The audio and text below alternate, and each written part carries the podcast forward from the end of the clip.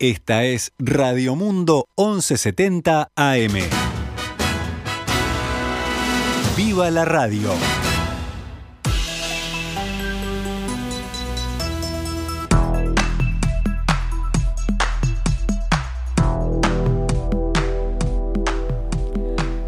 Buenas, buenas, sean todos ustedes muy bienvenidos a una nueva edición de Noticias al Mediodía en este jueves 24 de febrero del año 2022, cuando actualizamos toda la información. Reír un poco porque la, verdad la, la situación está muy complicada en todo el mundo. Eh, la invasión de Rusia a Ucrania ha impactado, obviamente, a nivel global y también aquí en Uruguay. Eh, ya se pronunció públicamente el presidente Luis Lacalle Pou, lo hizo hace algunos momentos nada más. Eh, utilizó una de sus herramientas de comunicación habituales, como es Twitter, para eh, rechazar lo que dijo son acciones contrarias al derecho internacional, al hacer referencia directa a que las fuerzas militares rusas lanzaron una ofensiva contra Ucrania. Así es, vía Twitter el presidente sostuvo que Uruguay es un país que siempre apuesta por la paz y a la vez dijo que urge que vuelvan las negociaciones para resolver civilizadamente el conflicto. A esta hora Cancillería está trabajando, y dice que trabaja desde hace días, para ubicar a los uruguayos que puedan encontrarse en, en Ucrania, en plena zona de conflicto. Por lo menos hay cinco uruguayos, cinco compatriotas que ya se contactaron con las autoridades diplomáticas uruguayas y pidieron ayuda para salir eh, de ese país, ¿no?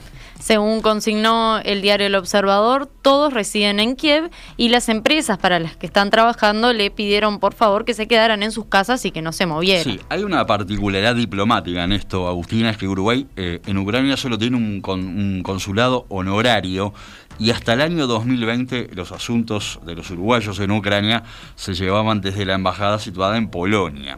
Eh, sin embargo, durante este gobierno se, se, decidió cerrar la embajada en Polonia para bueno, bajar el presupuesto y entonces la representación de Ucrania y de Polonia quedó en manos de la embajada en Rumania. Pero ¿qué pasa? En la embajada en Rumania no hay un jefe de misión por ahora porque el que era embajador bueno, se retiró a lo largo del año pasado y todavía no hay designado un nuevo embajador para esa zona del mundo. Uno de los que pidió ayuda públicamente fue el futbolista Carlos de Pena. Recordamos todos que sumó, se sumó, mejor dicho, al llamado de sus colegas brasileños que juegan como él en el Dinamo de Kiev o en el clásico rival, el Shakhtar Donetsk, que a través de un video solicitaron justamente la asistencia de sus respectivos gobiernos. ¿no? Por su parte, Cancillería dijo que está trabajando intensamente, según informaron esta mañana en perspectiva desde el propio ministerio. Vamos a actualizar la información que está ocurriendo en esa zona del mundo. El ejército ucraniano anunció hace minutos nada más que había combates con las tropas rusas cerca de la misma Kiev, la capital ucraniana, por el control de un aeropuerto militar. El aeropuerto de Gostomel, cerca del aeropuerto de Antonov, se sitúa al norte de Kiev y es ahora el lugar más cercano a la capital al que han llegado las fuerzas rusas desde el inicio de la invasión. Según testimonios recolectados por la prensa internacional en el lugar, uh, hubo dos aviones de combate rusos que dispararon misiles en esa zona contra las tropas ucranianas. La televisión estadounidense mostró imágenes de las tropas rusas en el aeropuerto y un periodista dijo que habían hablado con los militares. Sí, nosotros puntualizábamos hace momentos acá en, perspectiva que eh, guardias fronterizos eh, ucranianos habían confirmado que tanques rusos habían entrado efectivamente en el país en dirección eh, sur, desde la frontera entre Ucrania y Bielorrusia, y que se dirigían ya hacia la capital Kiev. Las autoridades rusas a todo esto eh, amenazaron este jueves con reprimir cualquier manifestación no autorizada contra la guerra en Ucrania, donde lanzó una amplia operación militar, como estábamos eh, comentando.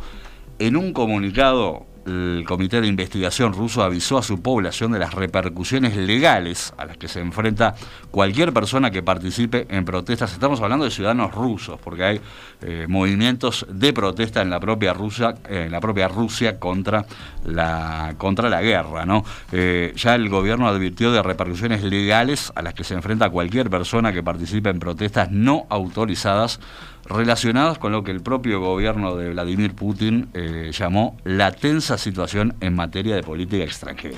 El comité afirmó que reaccionaba ante los llamamientos por las redes sociales para protestar contra la decisión del presidente Vladimir Putin de atacar Ucrania. Sí, deben ser conscientes de las negativas consecuencias legales de estas acciones en forma de acusaciones que podrían llevar consigo responsabilidades penales. Esto lo advirtió el gobierno ruso. Incluso el propio ministro del Interior ruso señaló que tomará todas las medidas necesarias para asegurar el orden público.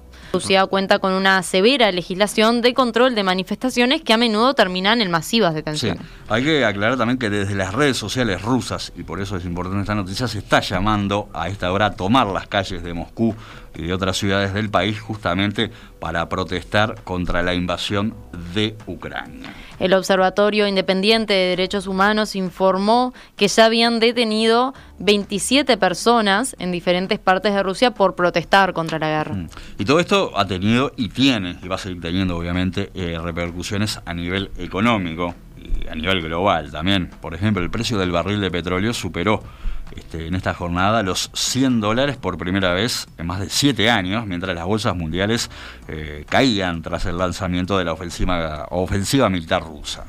Las bolsas europeas caían con fuerza desde los primeros intercambios. Hacia el mediodía, el parque de Frankfurt eh, perdía más del 5%, seguido de Milán y París con un 4% de pérdidas y Madrid y Londres con un entorno del 3%. Sí, la bolsa de Moscú caía incluso más del 25% y el rublo eh, alcanzaba su mínimo histórico frente al dólar antes de que el Banco Federal de Rusia, el Banco Central de Rusia, decidiera intervenir para atajar la caída. ¿no? Esta tendencia negativa también se instaló en Asia, donde Hong Kong perdió 3,21%, Tokio cerró con una caída del 1,81% y Shanghái presentó un retroceso del 1,70%. Mm. Decíamos del petróleo, por ejemplo, el barril de Brent del Mar del Norte para entrega en abril, que es referencia en Europa, subía casi 9% hoy y se situaba en los 105 dólares con 34.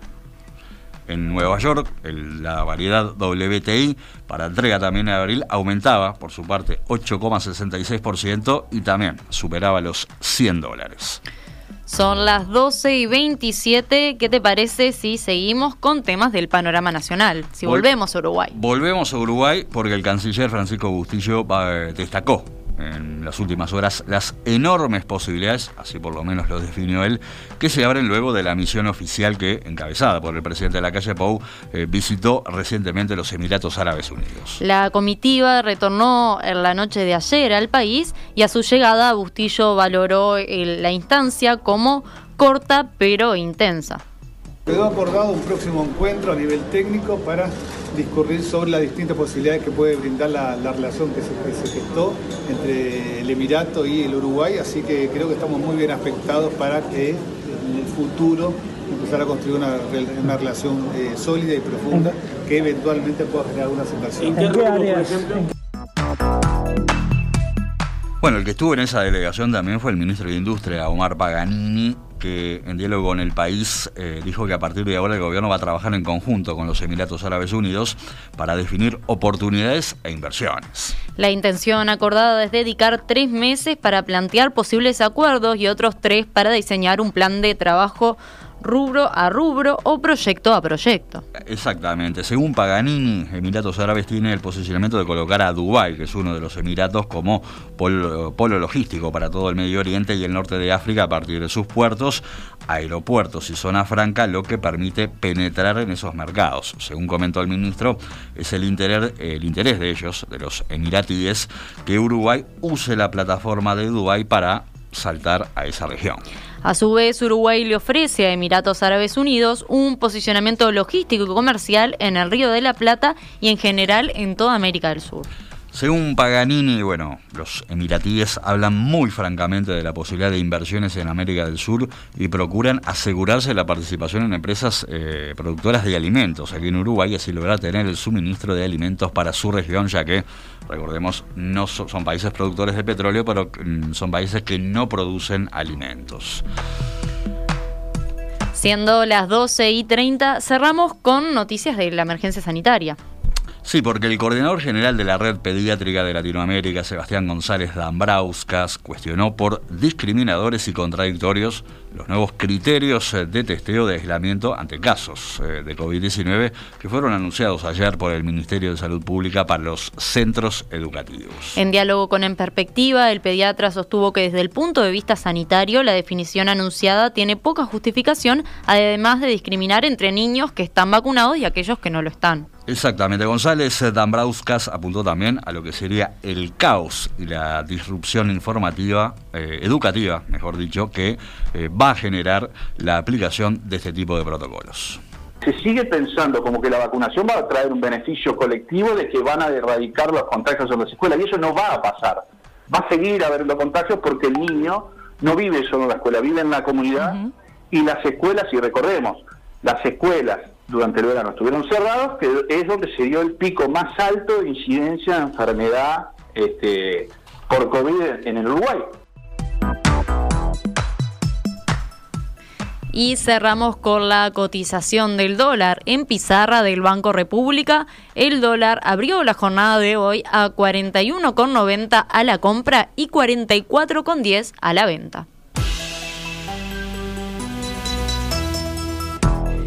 Y faltando 25 minutos para la una del mediodía, nos vamos volando con una noticia cortita del panorama internacional porque acaban de hacer anuncios para Kiev en Ucrania, ¿verdad? Sí, ah, em, actualizamos lo que es eh, minuto a minuto la crisis eh, ucraniana. El alcalde de Kiev acaba de declarar el toque de queda en, en esa ciudad una circunstancia ya había sido adelantada en las horas previas como posibilidad ante eh, la cada vez eh, mayor, cada vez más cercana presencia de las tropas rusas allí en la capital ucraniana, una medida eh, durísima para la población, toque de queda.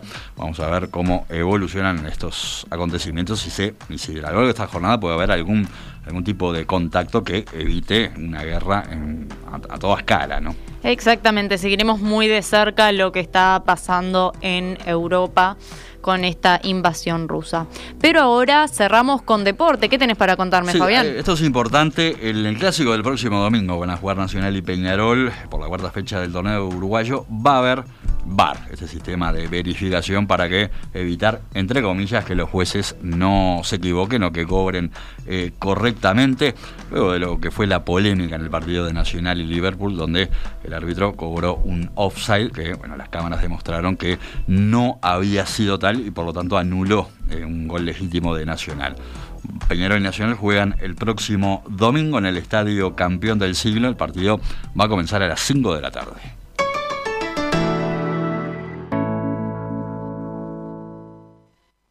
Esta es Radio Mundo, 1170 AM. ¡Viva la radio!